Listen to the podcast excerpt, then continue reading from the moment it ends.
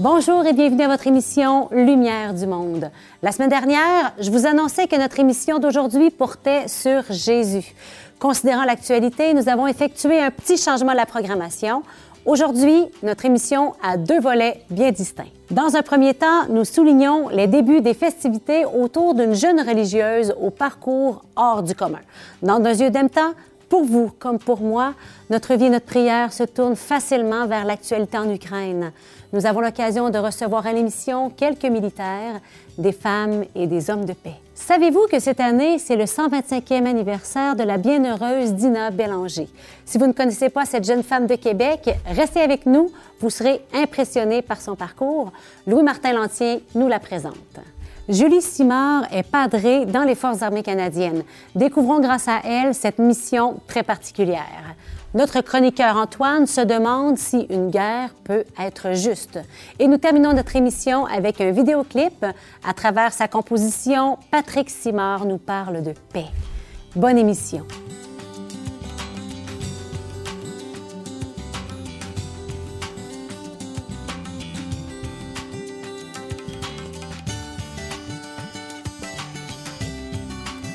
Louis-Martin Lantier est époux et père de quatre jeunes adultes. Il possède plus d'une vingtaine d'années d'expérience dans les domaines de la gestion et de l'éducation.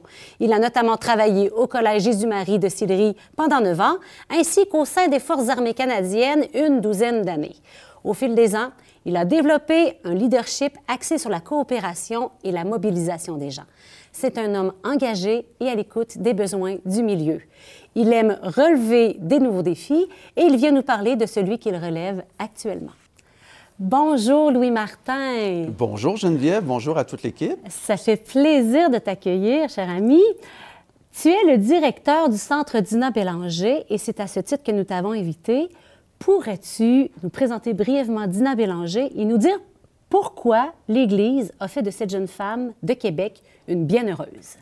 Dina Bélanger, c'est une petite fille de Québec. Hein. Mhm. Donc, elle est née en 1897, une petite fille du quartier Saint-Roch qui a vécu parmi nous, euh, une artiste, une musicienne, une fille de son temps. Mhm. Elle étudie la musique, elle est allée étudier ah, notamment à New York. euh, et quand elle, a- elle- elle est revenue, elle a senti un appel euh, à offrir sa vie à Jésus. Et c'est comme ça qu'elle deviendra religieuse et qu'elle devient religieuse de Jésus-Marie. Euh, donc, elle fera la navette entre Québec et Bellechasse. Euh, sa supérieure lui demandera d'écrire sa vie. Elle est morte malheureusement à 32 ans de la tuberculose, mais ce qu'on ce qu'on garde d'elle, c'est- ce sont ses écrits. Ses écrits qui ont été comme une révélation pour l'Église. On a découvert à travers ses écrits le cheminement de foi d'une femme exceptionnelle qu'on appelle parfois notre petite Thérèse du Québec. C'est vrai, c'est vrai, j'ai entendu cette expression. Le 30 avril prochain, c'est le jour anniversaire de sa naissance. Débutent les, festivités euh, du 125e de sa naissance sous le thème Je donnerai de la joie. Qu'est-ce que cette jeune femme, née il y a 125 ans, a à nous dire à nous aujourd'hui? Le parcours de Dina Bélanger, c'est un peu notre parcours à nous. Euh, on a été enfant, on a été adolescent, on a eu des rêves, on a eu des projets, on a eu des amours, euh, on a eu des engagements, on a vécu des difficultés, mais Dina nous invite à, à se relever. Donc, le parcours de Dina, quand on lit sa vie, c'est un peu notre parcours à nous. Il est proche de nous. Exactement.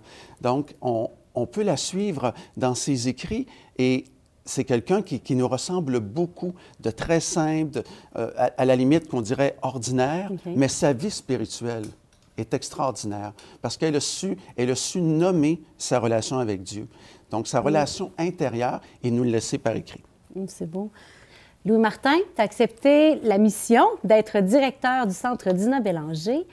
Peux-tu nous parler de ton amitié avec elle? D'où est-ce que ça te vient? D'abord, j'aime beaucoup le mot mission parce que c'est vraiment comme ça que je le vois. C'est vraiment une mission.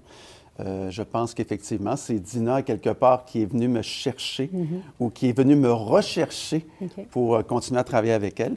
Euh, cette amitié-là, j'en suis pas la cause directement. C'est une élève, elle s'appelait Laurence. On était à ce moment-là, aux alentours de 2002-2003, un 4 septembre, la fête de Dina Bélanger. ouais. Et euh, comme professeur d'enseignement religieux, bien écoutez, je, dev- parles, je devais parler de Dina aux élèves. Et euh, à un certain moment donné, écoutez, je me rappelle, j'avais tout préparé mes choses, euh, un bon plan, des, images. Hein. je m'étais donné pour que, les, que les, élèves aiment ça. Et à un moment donné, Laurence lève la main et elle me dit, comme une parole prophétique, elle me dit, moi, je suis tannée que vous me parliez des gens du passé, je veux que vous me parliez des gens d'aujourd'hui. Le message était clair. oui.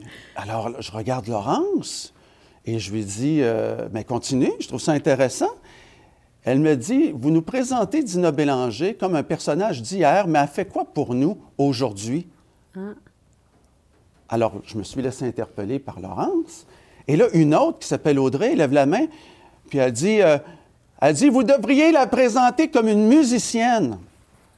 Alors, euh, oui. Ça, ça faisait écho pour eux? Oui, là, j'écoutais, puis moi, je suis musicien aussi. Donc, mhm. Mais là, je, voulais, je, me disais, qu'est-ce qui se passe? Il, se passait quelque chose dans la classe. Et à un certain moment donné, il y a une autre élève qui lève la main, elle dit, vous devriez faire une comédie musicale. Et c'était l'époque où, il y avait Notre-Dame de Paris, mhm, mhm. Don Juan, Roméo et Juliette. Donc, beaucoup de, comédies musicales euh, qu'on pouvait aller voir. Et à un moment donné, je me rappelle, j'ai regardé Laurence, j'ai regardé les élèves.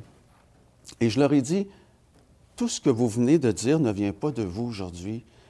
C'est un signe prophétique. Et là, les élèves ne comprenaient rien à ce que je disais. Qu'est-ce mais, moi, le, vieux, le Mais moi, je comprenais. moi, je comprenais. Alors, euh, et c'est suite à ça qu'on a commencé à travailler sur un projet de, de comédie musicale pendant cinq ans, qui nous a à New York, aller voir des comédies musicales, et que tranquillement, de fil en aiguille, qu'on a bâti ce projet-là. Ça t'a vraiment. Euh, voilà, Dina est venue te chercher. Oui, ça m'a plongé dans son autobiographie, dans, ses textes. Et c'est comme ça, progressivement, que j'ai appris à la connaître. Hmm. On va dans un tout à fait un autre euh, ordre d'idées. Ton parcours t'a amené par la suite à devenir major dans l'armée. Tu y es padré. J'aimerais t'entendre sur l'actualité des dernières semaines hein, concernant l'invasion en Ukraine. Comme père de famille, comme militaire, comme artisan de paix, qu'est-ce que tu as à dire par rapport à ça? Le rôle de l'aumônier en conflit de guerre, lorsqu'on est déployé avec les troupes, en entraînement ou euh, en opération, c'est d'être un signe de lumière au cœur du chaos. C'est vraiment ça le rôle de l'aumônier. Et ce n'est pas seulement le rôle de l'aumônier, c'est le rôle de tout chrétien, de tout baptisé, d'être un signe de lumière, d'être un signe d'espoir. Donc, quand les gens sont découragés autour de nous, quand il semble ne plus y avoir d'issue. Euh, lorsque les gens sont découragés, nous, comme chrétiens, c'est là qu'on doit être le plus signifiant, qu'on doit rayonner. Donc, quand je regarde des nouvelles à la télévision, il y a plein de choses qu'on ne dit pas. Mm-hmm. Sur le terrain, euh, moi, je connais des aumôniers ukrainiens, puisque j'ai été déployé en Ukraine il y a quelques années. Et je, sais que ces aumôniers-là font du travail remarquable, un travail exceptionnel, qu'il y a beaucoup de témoignages que je reçois, il y a beaucoup de, de gens qui s'ouvrent à la lumière de Dieu, à la réflexion, il y a beaucoup d'entraide et de partage. Et je pense que euh, même si tout ce qu'on voit peut nous sembler tellement dramatique, on ne doit jamais oublier que l'Esprit Saint est à l'œuvre et continue de toucher les cœurs, malgré tout. Hmm. Quel beau regard de, foi. Et bien justement, on revient euh, à partir de cette question-là à Dina. Comment l'enseignement et la spiritualité de Dina peuvent nous inspirer, nous, aujourd'hui, en ce temps troublé, en ce temps où nous avons soif de paix? Un mot qui nous revient souvent, qu'on entend à toutes les sauces, c'est le mot résilience. Mm-hmm, mm-hmm. Euh, moi, je pense que le mot résilience vient, vient des chrétiens. Hein, c'est le passage de la, de la mort-résurrection. Mhm. Euh, c'est l'expérience que Dina a vécue dans sa vie. Cette jeune, cette jeune québécoise, canadienne, française, euh, qui avait tout un bel avenir devant elle, qui était destinée à réaliser de belles et grandes choses, qui avait étudié la musique, qui était une femme avec tellement de talent, qui du jour au lendemain devient malade. Mhm. Et confinée, on a connu notre propre confinement. Vraiment. Euh, confinée dans sa chambre, atteinte de la tuberculose, et qui a trouvé au cœur de cette épreuve un sens. Puis ce sens-là, ben, c'est Jésus vivant. Mm. Alors, je pense que Dina, c'est ça son message, c'est de dire, au-delà de tout ce que vous vivez de difficulté, accrochez-vous, Seigneur. Je vous donnerai de la joie. Mm. Hein? C'est une grande promesse qu'elle nous dit.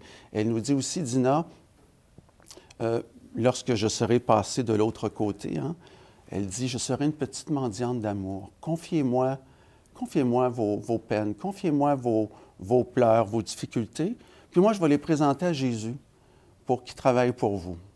Donc, on a un bon team au ciel. là, hein. Mm, c'est beau. Alors, je pense que c'est là qu'elle qu'elle peut nous inspirer, Dina, sa persévérance, sa résilience. Mille merci. On, ben, on se retrouve pour fêter ça ensemble, hein, la belle présence de Dina Bélanger dans nos vies, dans notre Église. Avec plaisir. Les aumôniers militaires sont une présence active et offrent du soutien. Nous allons à la rencontre de Julie Simard qui nous partage comment elle marche avec les militaires, un peu à l'image de Dieu qui marche avec nous.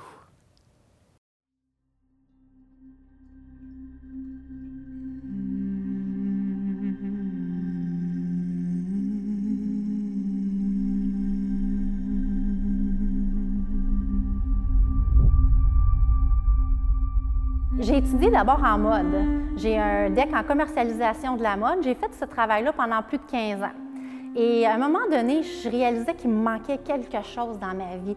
Euh, À chaque fois que je retournais chez moi, j'avais un, vide intérieur. Et à un moment donné, mon mari est militaire aussi, il est officier, puis j'ai été invitée à une- un souper et j'ai parlé avec l'aumônier de l'unité pendant le souper. Et ça a été comme une révélation pour moi. Euh, après le souper, j'ai décidé, je disais à mon mari, je veux devenir aumônier, c'est ce que je veux faire. Il y avait des femmes qui étaient aumôniers, je ne comprenais pas. Je me disais, ça se peut pas. Et j'ai été prendre un rendez-vous à l'Université Laval et pas longtemps après, j'ai quitté mon emploi pour faire mon bac en théologie.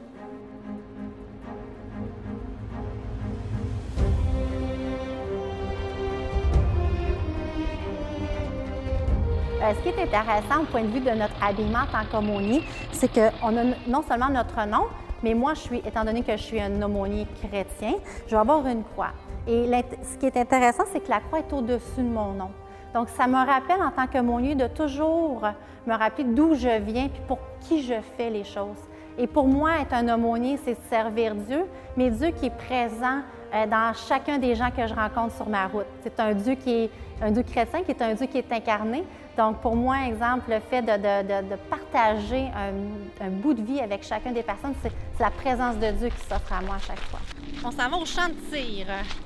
Fait que souvent, l'aumônier, qu'est-ce qu'on est appelé, c'est d'aller voir les troupes en train de, se faire leur exercice. Puis un des exercices que les soldats vont faire, c'est s'entraîner au champ de tir. Un aumônier dans les Forces armées canadiennes, ben, je pense que c'est le travail le plus diversifié qui peut exister dans les forces présentement.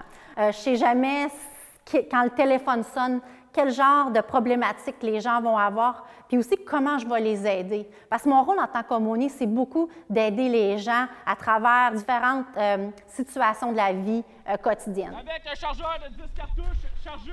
Un chargeur de 10 cartouches chargé. En tant qu'aumônier, on ne porte pas d'armes. C'est aussi une cohérence envers euh, euh, le travail que l'on fait. On n'est pas des combattants, nous, on est là pour supporter les gens qui sont au combat. Pour un tir de familiarisation de 10 cartouches sur vos cibles à l'avant, faites feu lorsque vous êtes prêts.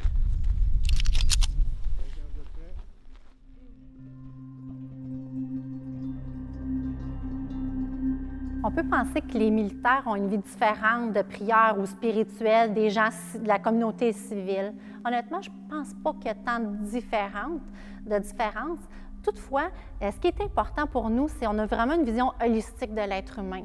Euh, puis la chaîne de commandement va approcher la santé physique, la santé euh, intellectuelle, la santé morale, la santé émotionnelle et la santé spirituelle sur quasiment le même pied d'égalité. Euh, on a notre propre dio- diocèse, nous on appelle l'ordinarium militaire. On a notre propre évêque. Il y a deux ans, avant la pandémie, on avait fait plus de 100 baptêmes dans la même année. Euh, fait on peut penser, moi je vous dis que les militaires, ils ont quand même une, une foi quand même qui est très vivante. En tout cas, ils gardent les valeurs chrétiennes bien vivantes.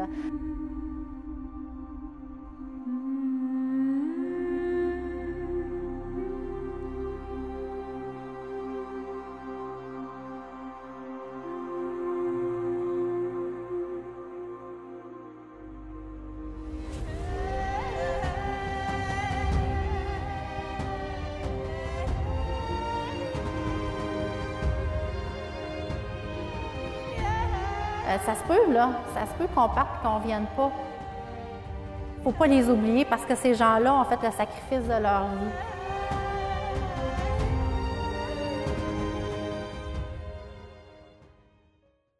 Presque à chaque année, depuis près de trois ou quatre ans, euh, l'aumônerie euh, participe au pèlerinage international militaire de Lourdes. On envoie presque une centaine de militaires euh, à travers le Canada.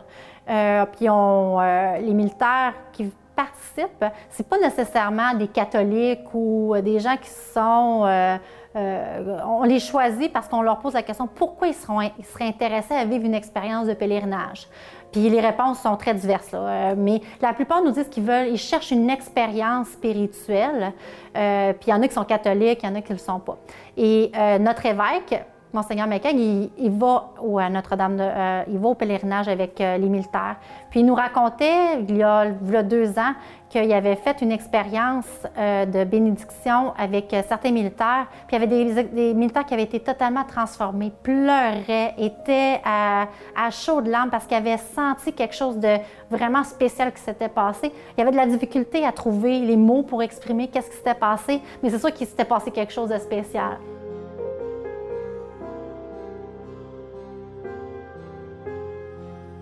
Ça peut nous arriver de dire, regarde, là, je suis à la bonne place? Est-ce que la mission fait encore du sens? Est-ce que le fait que je suis dans l'armée, ça fait encore du sens? Est-ce que euh, euh, je vois des gens qui souffrent? Euh, au Mali, moi, je suis allée à Bamako, j'ai vu des, enfants dans la rue, presque tout nus, qui étaient... Puis ça m'a touchée, c'est venu me chercher de tout mon... Ça vient nous chercher ces images-là, ça nous reste dans la tête. C'est vrai que des fois, la vie, c'est pas juste. Puis si on demande souvent, on a tout le temps, quand ça va mal, on va se dire hey, Dieu fait quelque chose. Mais moi, si, exemple, moi, je ne crois pas nécessairement un Dieu très interventionniste. C'est un Dieu qui respecte nos libertés puis qui, nous, qui marche avec nous. C'est ça mon travail d'aumônier, c'est de marcher avec les gens parce que Dieu marche avec moi aussi.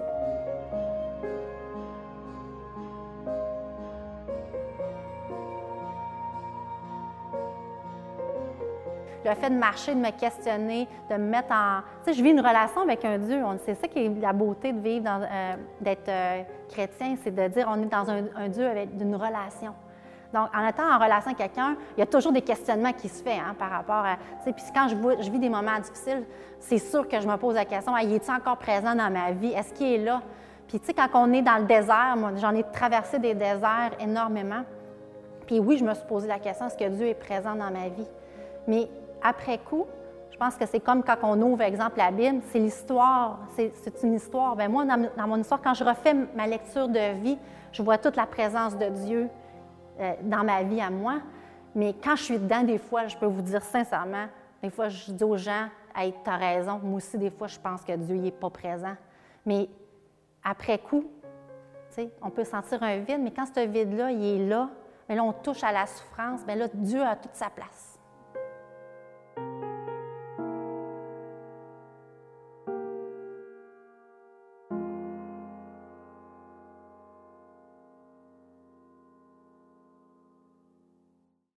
Nous nous tournons vers notre spécialiste de la foi et de la société, Antoine Malenfant, pour parler de justice en ce temps de conflit.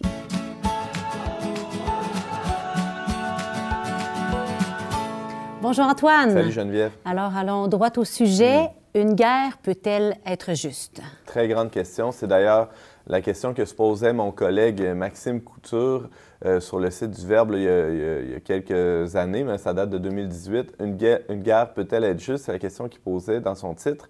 Et je vais me baser un peu sur cet article-là pour, euh, pour y répondre. Euh, je, vais tout, je saute à la conclusion de son texte en disant tout de suite qu'une guerre, non, ça ne peut pas être juste, parce que quand on fait la guerre, ben, on brise la paix, on mm-hmm. brise la justice, mais des fois, la guerre peut être une tentative euh, de rétablir la justice. Et, c'est dans ces, limites-là, dans ce cadre-là, euh, que l'Église a développé toute une, réflexion sur comment euh, est-ce qu'il y a des moyens légitimes d'aller en guerre pour justement pour un plus grand bien, celui de la paix, de la justice? Et si, et si c'est pour arriver, comment y parvenir d'une manière qui limite le plus possible les dégâts? Parce que, mm-hmm. bon, c'est la guerre, ça fait beaucoup de dégâts. Ça fait mal. Ça fait, ça fait très mal. et donc, d'emblée, je pense que le critère fondamental, c'est il faut que tout- toutes les actions soient orientées ou soient, soient traitées à, à l'aune euh, ou à, à la jauge là, de la paix. Et si c'est pas en vue de la paix, euh, bientôt ou à, à plus long terme, alors il faut limiter les actions. C'est pour ça qu'on voit une, une- une certaine prudence hein, depuis quelques semaines dans ce conflit-là des, des puissances occidentales, parce qu'on sait très bien que chaque geste euh, peut être une menace à la paix, peut, peut mener à une escalade. D'ailleurs, un autre principe intéressant euh, dans la doctrine de, de l'Église sur la, sur la guerre juste, là, je mets des guillemets, euh, c'est la nécessité. Est-ce que euh, est-ce que c'est absolument indispensable? Est-ce qu'on a utilisé tous les moyens à notre disposition pour éviter, Éviter l'action violente? Mhm, mhm. Euh, la diplomatie, là on voit des pressions financières aussi. Donc il y a toutes sortes d'autres moyens que les armes.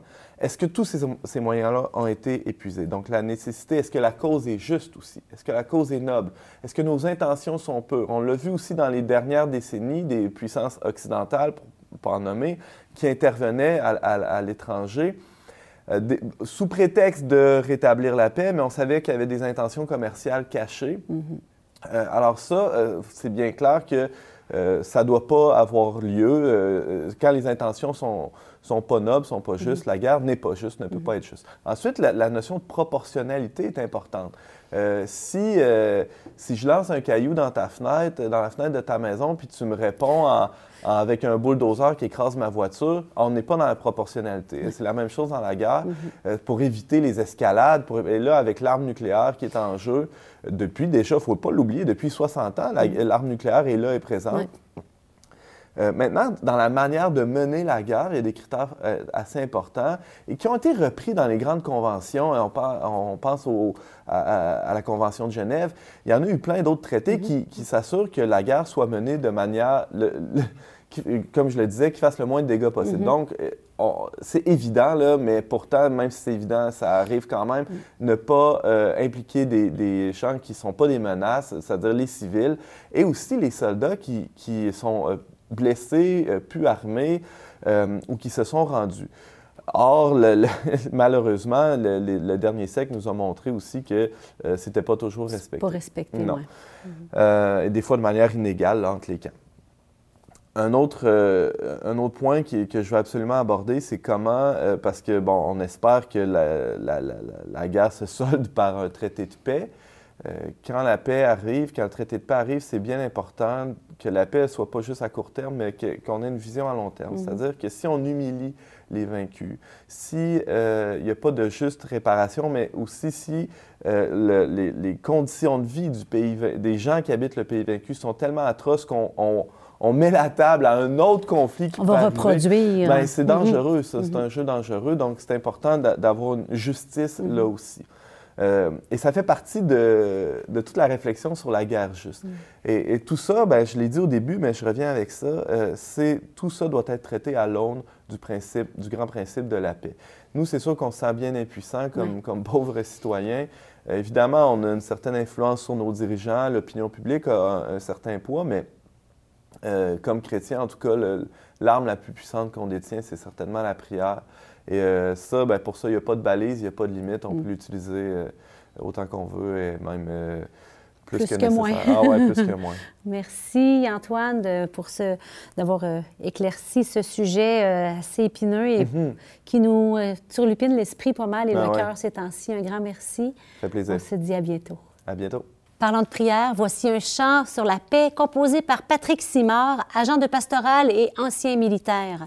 Avec lui, invoquons le Seigneur. Oui, Seigneur, donne-nous la paix.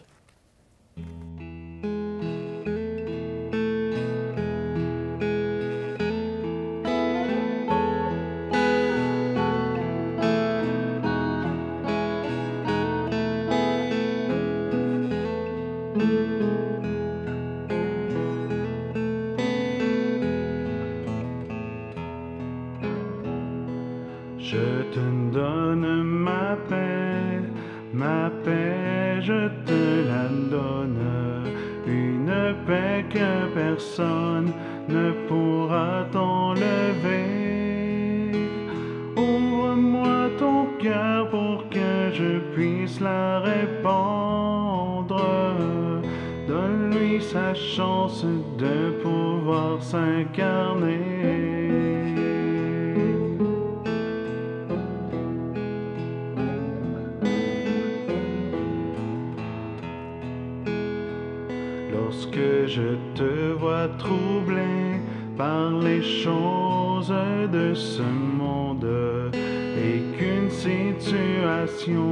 semble te dépasser, vois mon cœur ouvert qui attend ton offrande. Viens tout me remettre et en moi te reposer. car je te donne ma paix, ma paix, je te la donne, paix que personne ne pourra t'enlever. Ouvre-moi ton cœur pour que je puisse la répandre, donne-lui sa chance de pouvoir. s'incarner.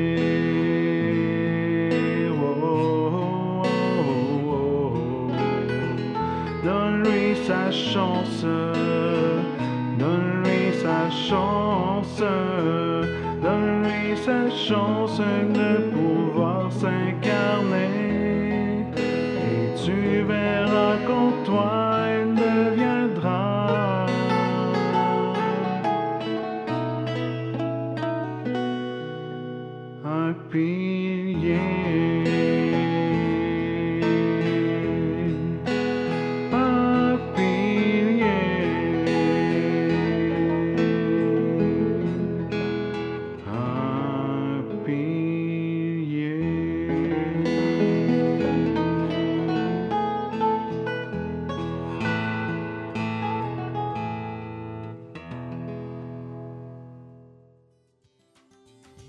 Oui, continuons de prier pour que la paix se répande en Ukraine et dans cette partie du monde.